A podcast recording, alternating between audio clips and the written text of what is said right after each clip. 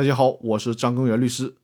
今天要和大家分享的话题是公司解散概述。公司在法律上是一个虚拟的人，和人一样，也有生老病死。公司法大爆炸的分享体系是按照公司法的法律条文框架体系进行分享的。那到了这里呢，也就接近了公司法体系的尾声。于是呢，我们要来谈一谈公司面临死亡时候的问题了。我的一个同事对公司的生死做过很形象的比喻：公司也要经历红白喜事儿，比如说公司的设立就相当于出生，当然就是红事儿；而公司的解散呢，就是给公司办白事儿。这个消亡的过程对于公司来讲，同样是非常重要的事情。因此，围绕着公司如何死去的问题，立法者也是相当重视的。所以说，在公司法当中专门设立了一章，也就是公司法的第十章《公司解散和清算》，用这一章去专门规定了有关公司解散的问题。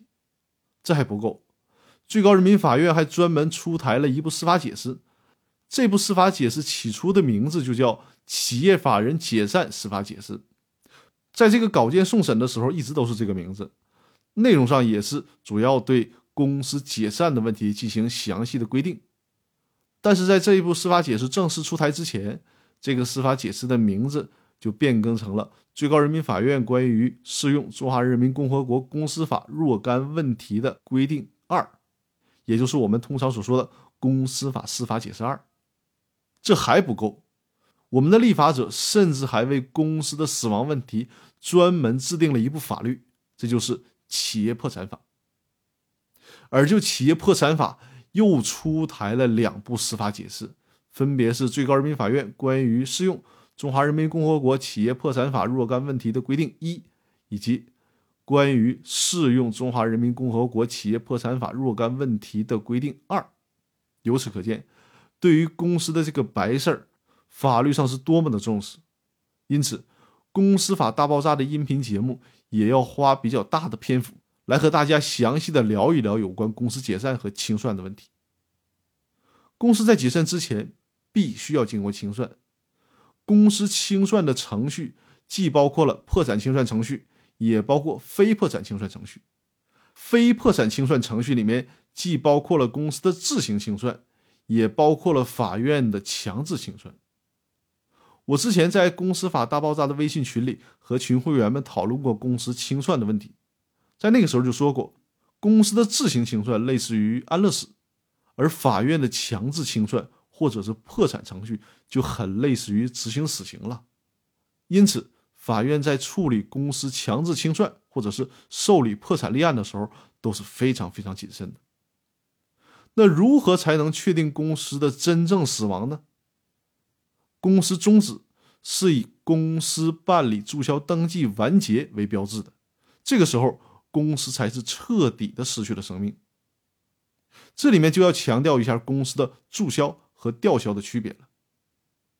被吊销企业法人营业执照，这绝对不意味着公司的消灭，只有注销，注意是注销，才是公司真正的不存在了。注销就类似于死亡证明。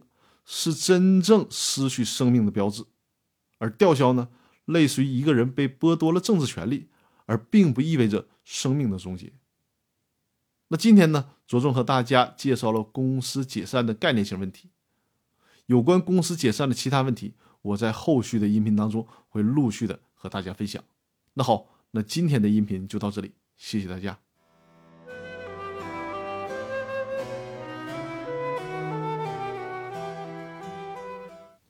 公司法大爆炸微信群采取邀请式加入，并且需要付费入群。想加入公司法大爆炸微信群的听众，可以先加我的微信，然后我会把有关入群收费的公告发给您。待您付费之后，我会加您入群。我的微信号是五二幺五六三二，先加我的微信。我的微信号是五二幺五六三二。如果想付费进群，请加我的微信。